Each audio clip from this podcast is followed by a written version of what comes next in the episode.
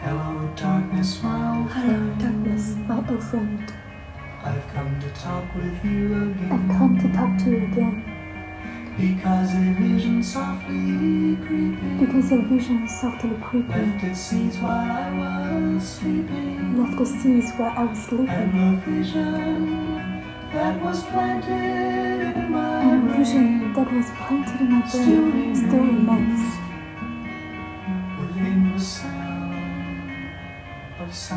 within the sound of silence. In restless dreams, I walked alone, narrow streets of cobblestone, neath the halo of the street lamp. I turned my collar to the cold and damp.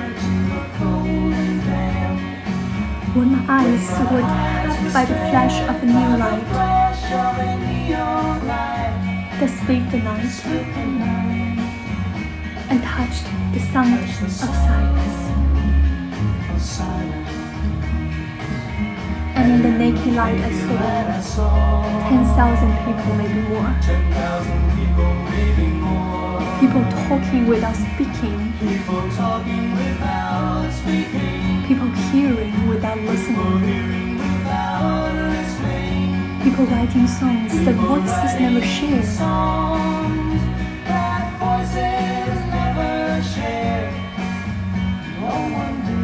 No one dared to disturb the sound of silence.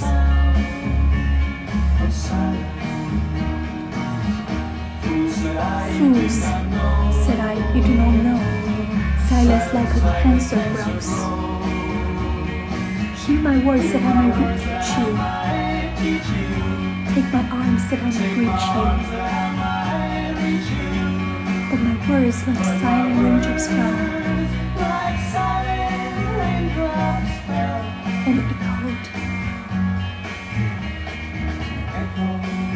in the wells of silence. And the people bowed and prayed to the new God they made.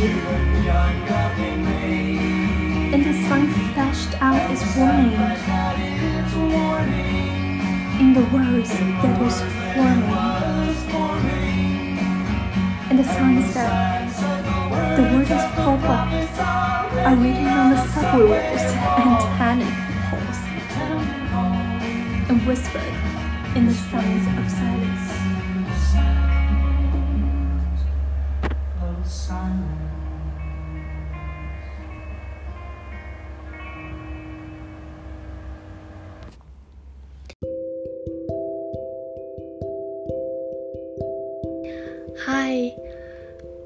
知道从哪里知道这个播客的人，你好，我是 Elsa。今天呢，我终于给这个播客想到了一个合适的名字，叫 “Grow Up”。但其实我想表达的并不是社会意义上的长大，并不是从大学毕业慢慢进入工作、成熟、了解社会事故等等这种意义上的长大。而是心灵意义上的长大。怎么讲呢？我相信我作为一个主体，嗯，当然所有人都作为一个各自的主体，可以在这个社会中发现体制上真正存在的问题，在这个体制之外建立起一个真正良好的自我和真正良好的生活。也就是能够在我们目前所处的环境当中，发现哪些是真善美的，哪些是其实会摧毁我们的价值的，从而保留真善美的东西，呃，然后去远离那些可能会对我们的精神有毒害作用的东西，建立起真正良好的自我和良好的生活。所以，我想从今天开始记录一下我自己对这样一个过程的实践，希望能够拿我自己当个例子吧，展现出人在对自我有 awareness 之后，能够对生活，呃，甚至对身边的人、对社会有怎样的影响。这已经是我播客的第二期节目了，我才想到了一个合适的主题，听起来有点奇怪。嗯，但他们其实都是 consistent 的。比如说，在我第一期的播客里，虽然它很随意的是一个新年夜的生活片段，但它其实串起了我在过去半年里面对我自己如何 grow up 的想法，以及我对于呃真善美的想法。那在接下来的节目里，可能我会以一种更 structural 的方式去探索真善美，同时也去揭开那些蒙蔽了我们能够发现真善美的眼睛的其他的东西，比如消费主义，比如科学决定论，比如极端的个人主义和对他人漠不关心的态度。最近呢，我的生活其实蛮不寻常的。嗯，不管从日常生活的事件来讲，因为我生活在香港，所以相继发生了长达五个月的反修例运动，接下来又是长达到目前为止已经三个月的呃流感疫情。同时呢，也从呃文艺作品当中，因为我相信我是一个口味还蛮奇怪，并且呃可能从同一件事物当中看到的东西还蛮奇怪的一个人。那么，我觉得对我有所启发的文艺作品，我认为也可能会对听到这期播客的你提供一个新的视角。叮咚，OK，那从现在开始，我就想进入第一个专题了，就是我如何从新冠肺炎下与世隔绝的生存状态，发现更真实的自己。其实现在有太多的新闻媒体，还有个人博客在说新冠疫情的影响了，但大家都非常关注于它对社会经济、啊金融市场、家庭关系、啊生活方式等等的影响。但其实，我觉得它最深刻的影响是，也应当是给了我和我相信所有人一个机会，去真正抛开。自己和世界的联系，和社会的联系，去认识到你作为你本人，是真正有灵魂的，还是一具空壳？怎么形容呢？呃，我相信我说到这儿，大家可能都会有共鸣。当你和你之前所在的社会环境、现实完全被切断。尤其对于独居的人而言，你可能长时间一个人，丧失了过去在不断推你前进的、不断向你抛掷过来的你工作上的任务，你需要见的人。对于我来说，一个偏重审美的人，之前会花费我很多时间的衣服、头发、包包，都躺在衣柜里，完全丧失了生命。最开始我真的觉得我自己的生命也要丧失了，真的，每天，呃，你所要面对的就只有你自己的生存需求，吃饭睡觉，而其他的时间再也没有连续不断的外界刺激帮助你建立一点似乎你在活着的感受。那么此时就真正创造了一个语境，脱掉你的外表，脱掉你的社会关系。你的灵魂还在吗？还好吗？这就是疫情期间最真切的、不断回荡在我耳边的一个问题。我相信它也一定掠过过很多人的脑海，但它可能过于可怕，以至于大家宁愿它左耳进右耳出，而不想去思考它。说实话，我也很痛苦。但我最终似乎还是想到了两个答案，就是我作为我自己有什么价值？我想，第一是我对他人的价值。嗯，有句老话怎么说来着？即使有一天你去世了，只要你还活在一些人的心中，你就没有死。但这个活在别人心中的意义，在我脑海中并不是。鲁迅先生或者爱因斯坦活在我的脑海中，活在当代所有人的脑海中那样的意义，当然那很伟大，但我想那不是每一个普通人都能追求到的东西。普通人能追求到的，活在他人的心中，我想是真正给予他人关怀和爱。这里的他人，我想最重要的便是家人和朋友。这里我想说的不是一个 cliche，不是说家人和朋友是这世界上最重要的东西。我真正想说的是我们与他人之间的连接。说真的，我希望每一个在听这个播客的人，现在默默的想一想：如果在这个瞬间你死掉了，什么样的东西能够证明你活过？是你在 B 站上传的那个可能只有几十浏览量的视频吗？看这个视频的人有可能都不知道你是谁。是你曾经在 Google。Facebook 写过的那几百行的代码吗？当然，他们帮助了很多人，但大家记住的是 Google 和 Facebook，而不是你。除了家人和朋友，我真想不到任何一样其他的东西能够证明我曾经活在过这世上了。如果我现在死了，我想说的第二个角度，其实更抽象一点。我想，什么能够证明我存在的价值和意义？什么能够让我稍微意识到自己的本体？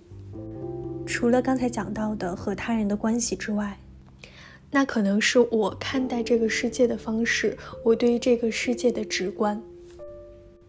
因为我自己也很害怕回答这个问题，呃，我就把更抽象的这个放在下一期来讲。这一期我还是想从大家更能感同身受，也更加适用于每一个人的我们与他人的连接开始讲起。我今天其实想主要讲朋友。固然，家人是我们在这个世界上最致密的链接，尤其是在这个人人原子化的社会。我不相信任何一个在九十年代出生的独生子女。会和爸妈的关系不好，除非因为某些极特殊的原因。因为在我们的成长过程中，真正能和我们一起花很多有质量的时间的人实在是太少了，只有父母和我们亲近的家人。其实我觉得这是蛮病态的，尤其是对于长大成人之后的我们。因为家人其实丝毫不体现我们的自由意志，唯有朋友是体现我们个人的选择的。我自己对朋友的定义是绝对不包含线上的，因为我认为人和人的交流当中有太多的信息不是通过语言可以传递的，尤其是感情，而不是知识。这次疫情也让我更加明确了这一点吧。在我一直最喜欢的 TV series《老友记》里边，我其实最羡慕的就是他们能够住在相距非常近的公寓，能够有一个中央公园咖啡厅作为他们固定的据点，从而他们可以分享的就不仅仅是信息，而是真正的情感、喜怒哀乐、生活中的一点一滴。其实讲到感情，就要讲到共情。也可以说是同理心。我相信人和人之间最重要的连接是享有同样一种直观。比如你分手了，纵然我没有和你的男朋友谈过恋爱，但我无论如何有过相似的被背叛的经历，因此我理解你。再比如我们一同看到一场绝美的夕阳，那种对于美的。欣赏会在同一时刻，在同一地点的我们心中爆发出来，而我们彼此也知道它在彼此的心中爆发着，这是多么美妙的一种体验啊！建立在这样的共情的基础上，我觉得再下一步就是爱了。这不是恋人之间的爱，是一种博爱，一种关怀，一种因为你能够体察到他的感情。因此，你可以理解他，并且自然的想要为他提供你力所能及的一切。我知道我说的可能有点太抽象，so far，但我还是要加最后最抽象的一段，是我的朋友发给我的，呃，某本书里的一段 quote，我会把它放在 show notes 里。但现在我真的非常想把它念出来。现在该说到我对朋友的理解了。我心目中的朋友，既非泛泛之交的熟人，也不必是心心相印的恋人，程度当在两者之间。在这世界上有若干个人，不见面时会互相惦记，见了面能感受到一种默契，在一起度过一段愉快的时光，他们便是我心目中的朋友了。另外还有一些人，给朋友定的标准极高，如同蒙恬所描述的。必须是两个人的心灵完全相融，天衣无缝，犹如两个躯体共有一颗灵魂，因而彼此对于对方都是独一无二的，其间的友谊是不容第三者分享的。据蒙恬自己说，他和艾伯拉西的友谊便是如此。我不怀疑天地间有这样可歌可泣的友谊，不过就像可歌可泣的爱情一样，第一，它有赖于罕见的机遇。第二，它多半发生在青年时期。一般来说，这种恋情式的友谊往往带有年轻人的理想主义色彩，难以持续终身。当然，并非绝无可能，那便是鲁迅所谓的人生得一知己足矣的境界了。不过，依我之见，既然忠贞不二的爱情也只能侥幸得知，忠贞不二的友谊之难觅就不算什么了不得的缺憾了。交朋友贵在自然，用不着刻意追求。在寂寞的周末，我心怀感激地想起不多的几位依然互相惦记着的老朋友和新朋友，于是平静地享受了我的寂寞。引用完毕。这最后一段话简直就是我在，呃，新冠肺炎大家必须待在家里的这段时间的。非常准确的心理描写了，但还好的是，在香港，政府并没有强制关闭所有的娱乐场所，尤其是一些自然景观，还非常正常的开放，比如海边、山上。我意识到我之前讲的东西太抽象了，所以在这里想把我最近侥幸得到的一段非常珍贵的友谊的片段录下来给大家。它发生在新冠肺炎疫情期间的一个周末，呃，我们为了寻找一个没有人、不会交叉感染的海滩，呃，于是去了一个所谓的海滩吧，但上面其实都是石头，听起来并不是那么美好的一个地方。但因为我们两个人在一起，有太多的火花和太多的共情发生。这一段记忆完美的印证了我刚才的一切观点。我希望朋友可以在线下见面，能够真实的体会到彼此的感情，并在此基础上建立共情和朋友间的爱。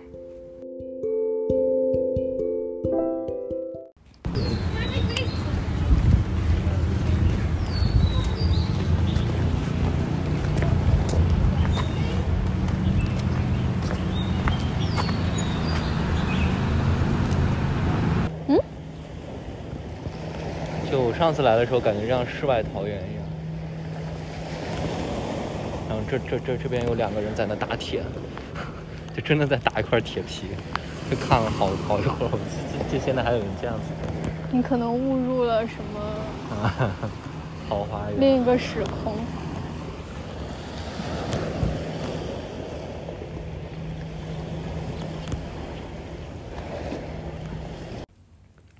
鸟叫声和海浪声好美啊！我是一个喜欢记录声音的人。这个时候，偷偷从包里把手机拿出来，打开了语音备忘录，又悄悄地放回去。实在非常不想破坏这种自然的交流的氛围。唉，但是隐蔽的后果就是，我用来录音的手机，距离我们的音响。比距离我们的嘴巴近，所以接下来的节目似乎变成了音乐点播。嗯，希望在《海浪》这首歌里，你能听到我们零星讨论到的一点霍金和他妻子的故事。霍金曾非常执着于探索宇宙的起源，为之放弃了自己的原配妻子和两个人之间非常珍贵的感情。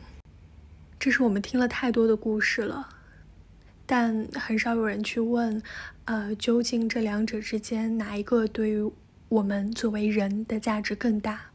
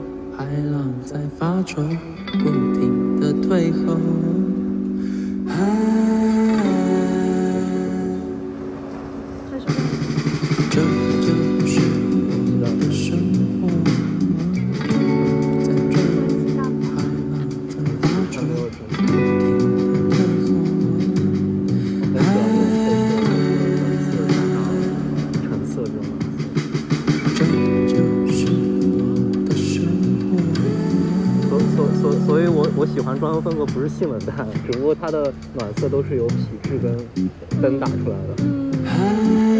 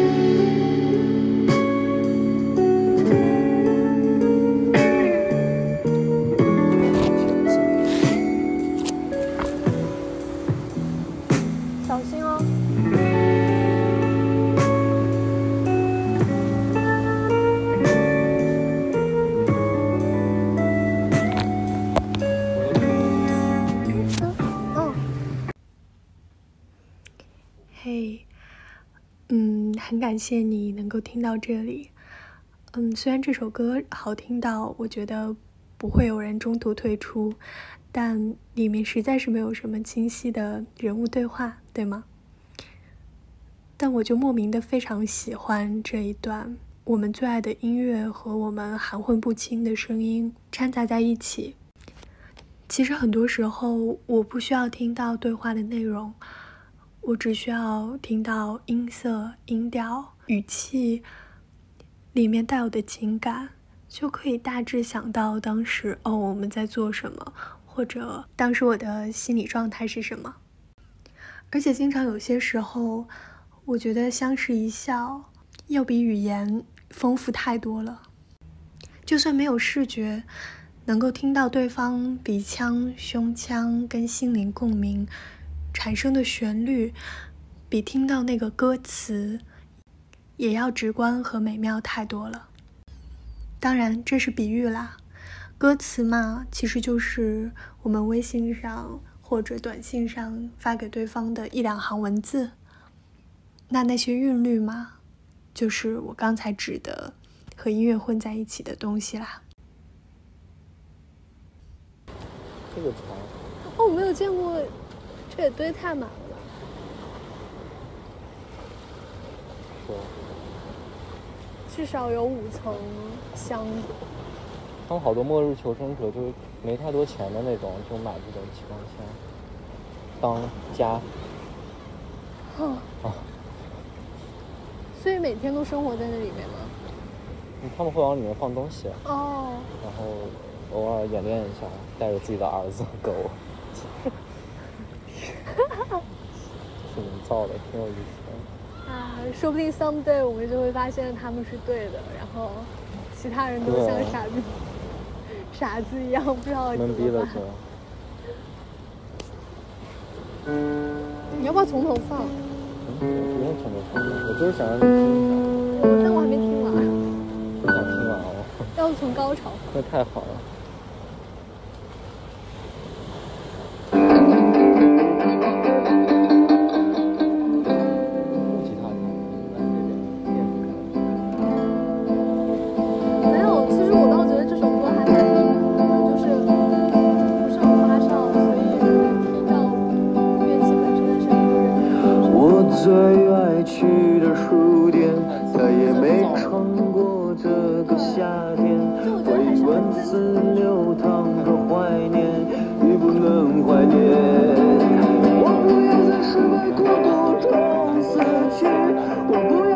活在地下里，的，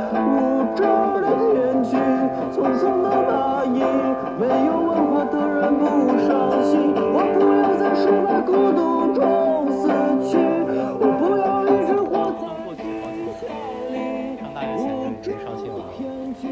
匆匆的蚂蚁，没有文化的人不伤心。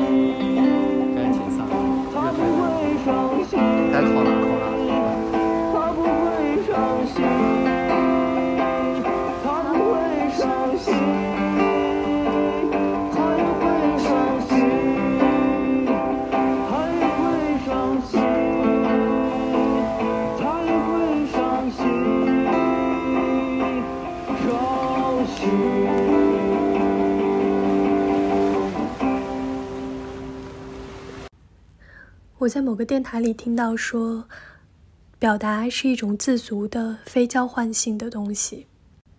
这句话我只同意部分。正如你刚才听到的，这首歌其实是他我朋友自己进行的表达，因为很喜欢“没有理想的人不伤心”的歌词，所以才会去翻唱这首歌。这个过程当然是自足的。他播放给我听，也并不是为了交换些什么东西。但同时，我认为如果能够得到共鸣，是表达者更幸运的一件事情。他录这首歌放给我听，是一种寻找共鸣的过程。我其实录这个播客，也是希望能够在世界某个角落找到和我很少的同类吧。说到这儿，我想到，不知道是谁发明了用音乐来表达这件事情，又是一个比语言。威力大太多的表达工具。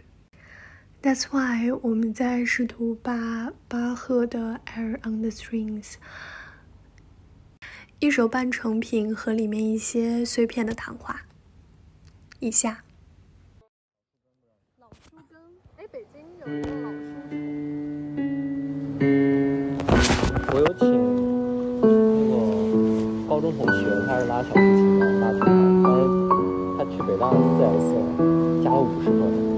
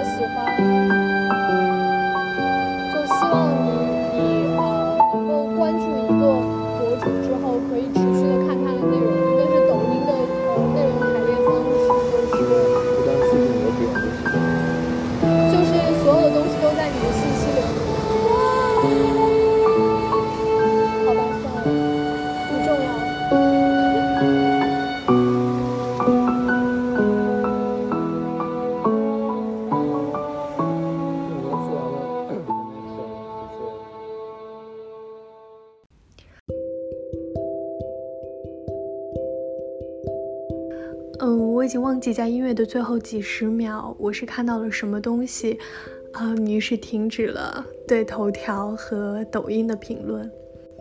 我相信是自然吧，在他的面前，那些对于商业模式以及在一个社会框架里最优的讨论，似乎就是存在在一个太微观的层面，以至于不应该花太多的时间去讨论的事情。